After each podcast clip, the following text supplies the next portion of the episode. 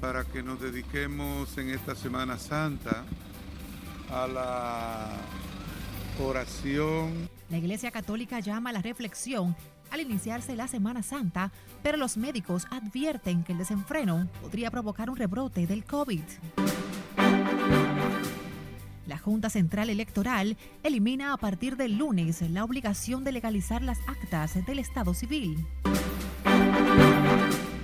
Tribunal aplaza medidas de coerción contra Julito Quilo y otros miembros de su banda, mientras la DNCD busca más cocaína en propiedades intervenidas.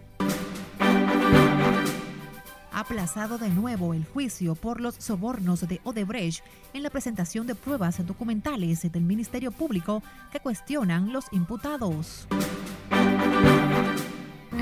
que me soltara, que yo soy una niña. ¿Y él qué te decía?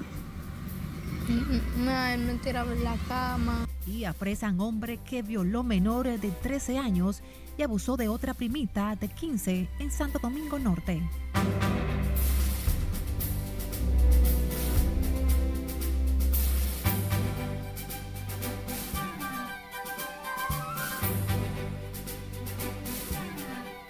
Muy buenas tardes, bendecido lunes, feliz inicio de semana.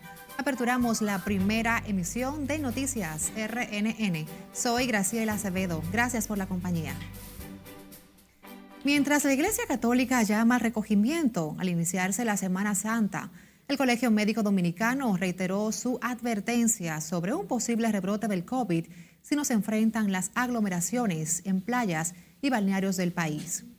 Nuestra compañera Siledis Aquino está en directo con todos los detalles. Buenas tardes, Siledis. Adelante. Muchísimas gracias. En efecto, la exhortación de Monseñor Benito Ángeles, obispo auxiliar de Santo Domingo, es al comedimiento para evitar las consecuencias de los excesos. Fortalecernos como familia. El prelado católico pide a los dominicanos aprovechar estos días para reflexionar. Pues creo que hemos de mantener una actitud de respeto por las demás personas. Y todo esto ajustémonos al protocolo que se nos ha indicado con relación a la disciplina en el tiempo.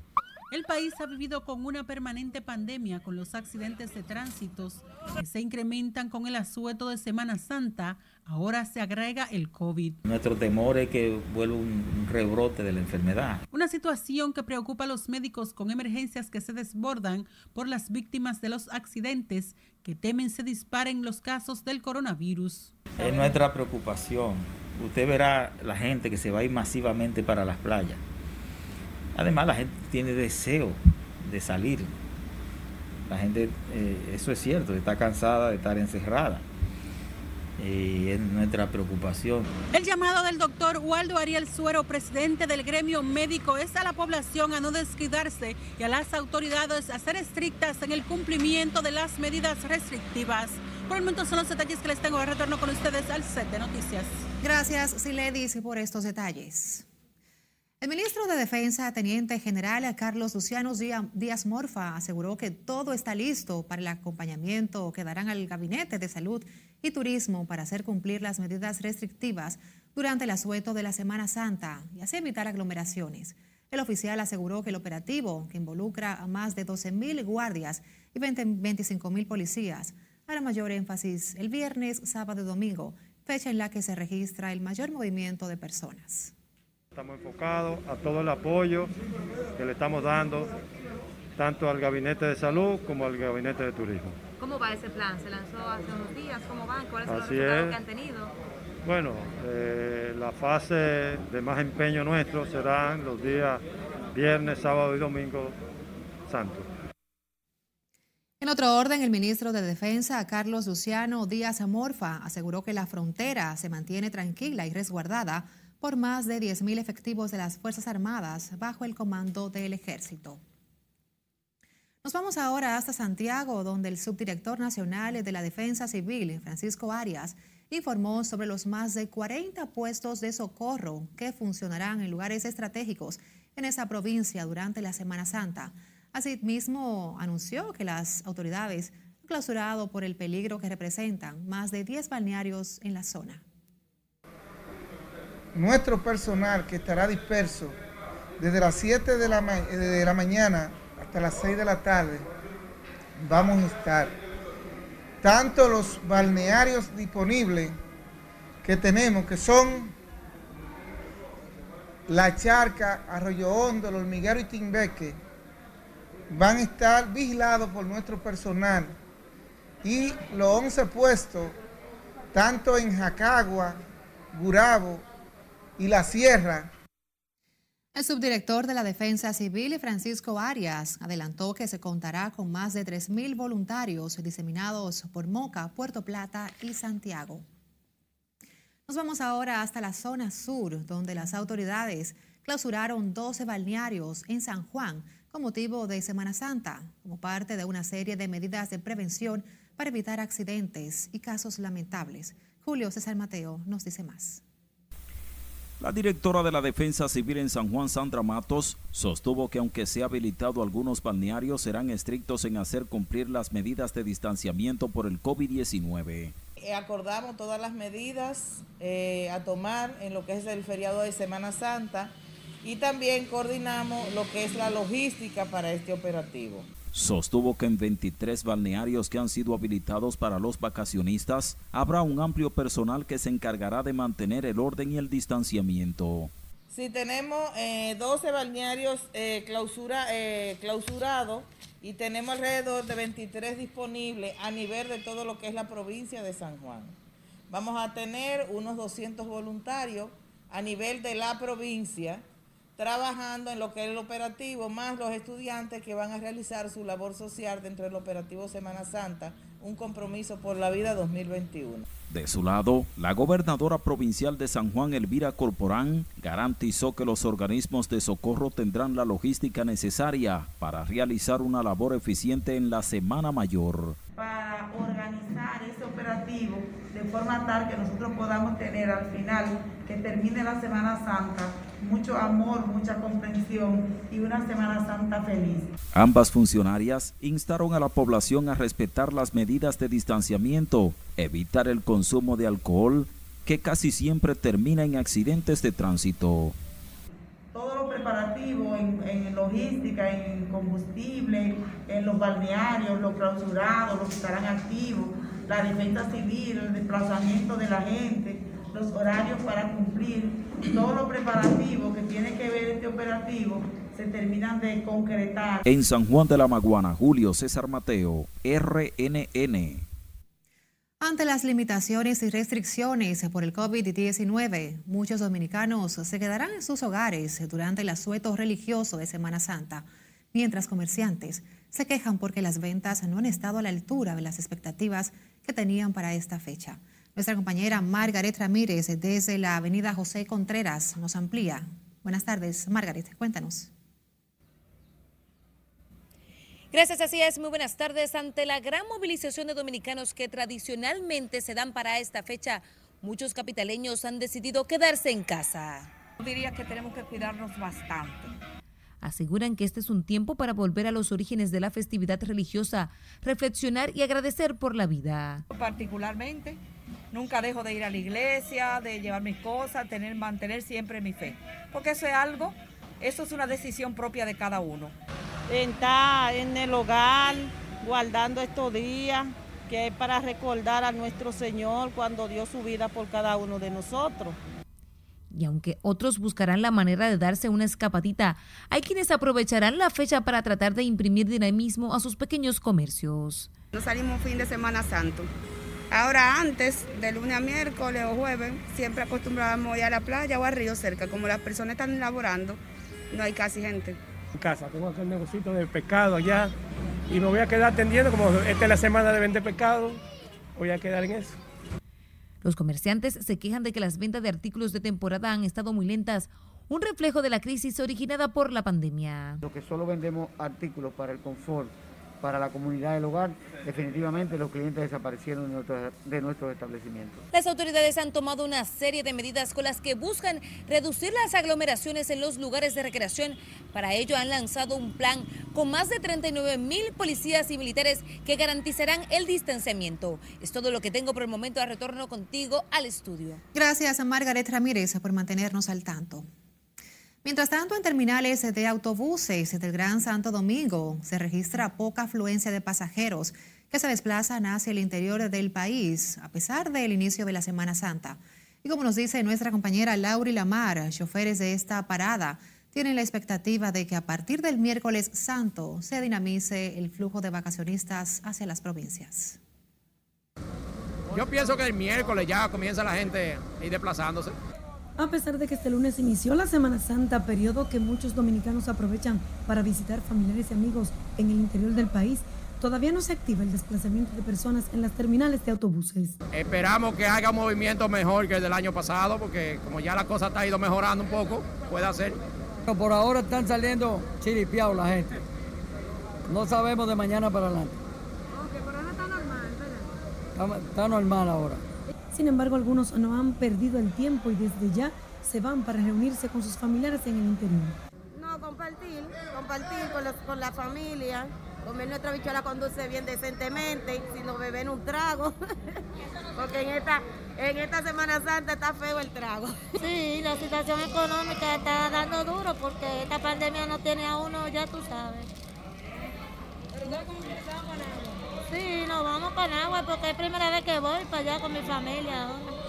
Pese a la situación económica y los protocolos de distanciamiento que deben mantener dentro de los autobuses por la pandemia, el precio del pasaje se mantendrá igual durante esta Semana Santa. Laurila Mar, RNN. Lo que sí está dinamizando la Semana Santa son las actividades hoteleras en el país que reportan una ocupación superior al 50%. El presidente de la Asociación Nacional de Hoteles y Turismos, Azonaores, Rafael Blanco Tejada, dijo que se trataría del mejor nivel de ocupación de habitaciones registrado por esa industria durante el último año. Explicó que el nivel de ocupación en Semana Santa del eje Bávaro-Punta Cana estaría en torno a un 56.7%, mientras que en Puerto Plata y Samaná registrarían niveles de 44.2 y 43.9% respectivamente desde que se reiniciaron las operaciones en los hoteles en julio pasado, la ocupación ha oscilado entre 18 y 35%, pero la situación ha mejorado a propósito del largo asueto religioso. Luego de Semana Santa se reactivará la docencia semipresencial en las universidades del país tras un proceso de evaluación que realizan las autoridades de educación superior. Información lo ofreció este lunes el ministro de Educación Superior, Ciencia y Tecnología, Franklin García Fermín, quien explicó que se iniciará primero con los estudiantes que deben examinarse y los de proyectos de investigación. Y tenemos previsto que para el mes de agosto sea el tercer paso escalonado de la vuelta a la universidad, que siempre será semipresencial y estaremos también, evidentemente, que es necesario, evaluando la situación que hay en este momento en el país, sobre todo que Semana Santa eh, ya la tenemos encima.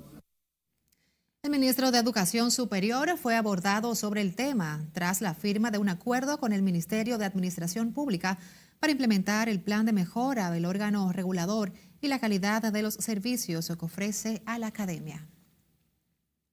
El director general de Impuestos Internos, Luis Valdés, aseguró este lunes que el país está cumpliendo con la meta de recaudación para el primer trimestre del año, pese a la crisis económica.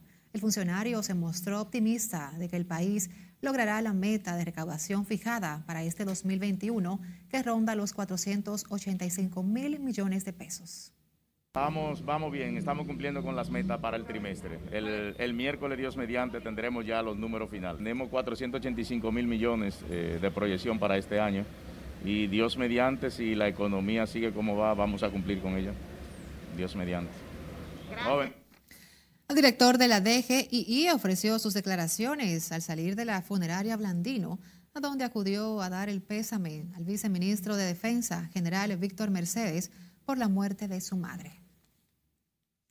El juicio por los sobornos de Odebrecht en el país continuó este lunes con las pruebas documentales aportadas por el Ministerio Público, que buscan probar el entramado de corrupción que tiene en el banquillo de los acusados a seis imputados. Nuestro compañero José Tomás Paulino está en directo en el Palacio de Justicia de Ciudad Nueva con todos los detalles. Buenas tardes, José Tomás. Adelante.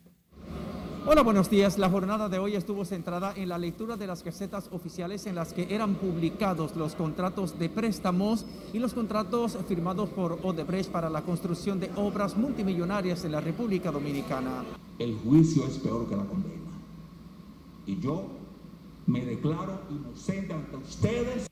La extensa lista de documentos presentados por el Ministerio Público incluye varios contratos de préstamos gestionados por el consorcio Odebrecht con el Bandés de Brasil para la construcción de decenas de obras en el territorio dominicano. Esos no son todos los documentos de corroboración. Hay otros documentos de corroboración como son los dossier, me refiero a dossier 1, dossier 2, dossier 3 y dossier 4, que ya fueron incorporados con la declaración del testigo Danta Becerra y que van en la dirección de complementar esta información Wilson Camacho, director de la PEPCA, se mostró seguro de que con la conexión de las evidencias documentales con las delaciones premiadas y los testimonios ofrecidos en el juicio por ejecutivos de Odebrecht lograrán probar la acusación en contra de los seis imputados. Algunos de ellos se defienden.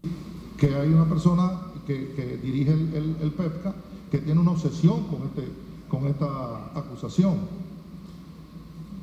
Porque él está viendo, él mismo está viendo lo que está pasando aquí adentro y qué es lo que se está leyendo, que son cosas que no aprueban nada. Prepararon esto,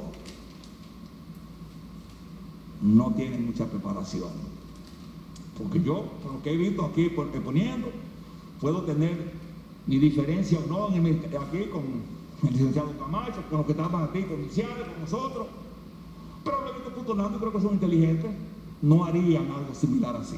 Entre las evidencias presentadas en el tribunal destacan el contrato de asesoría suscrito por el imputado Conrado Pitaluga, señalado por el Ministerio Público como un canal para el pago de sobornos a exfuncionarios del Estado y exlegisladores. Él lo niega. No se habló de pago del individuo.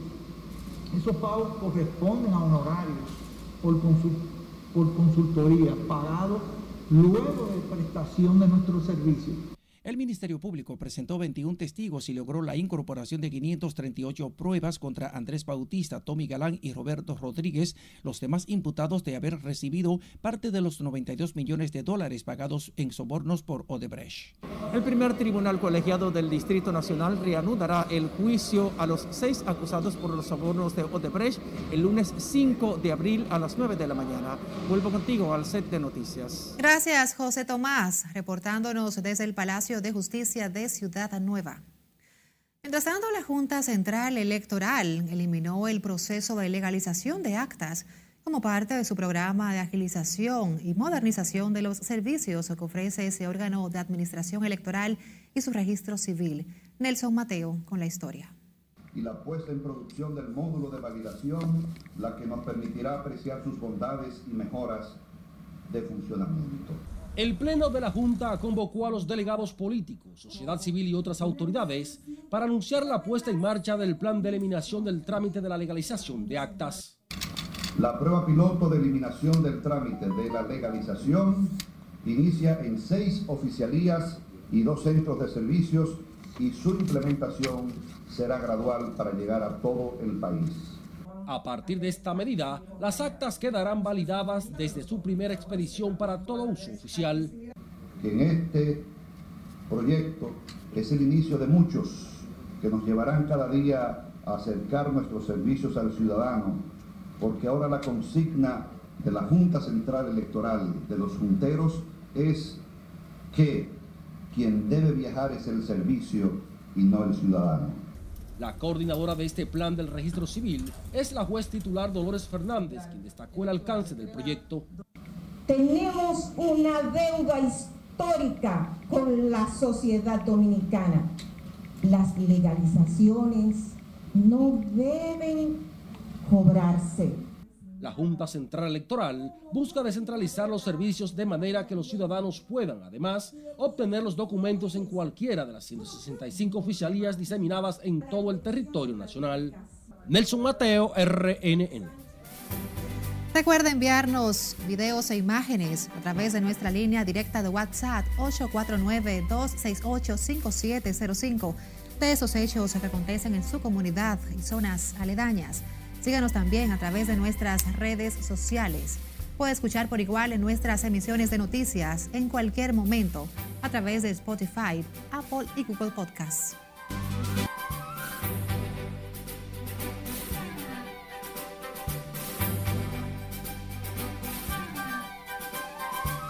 El coronavirus se habría propagado a los humanos desde murciélagos a través de otro animal, mientras que la posibilidad de que se produjera una fuga en un laboratorio es extremadamente improbable.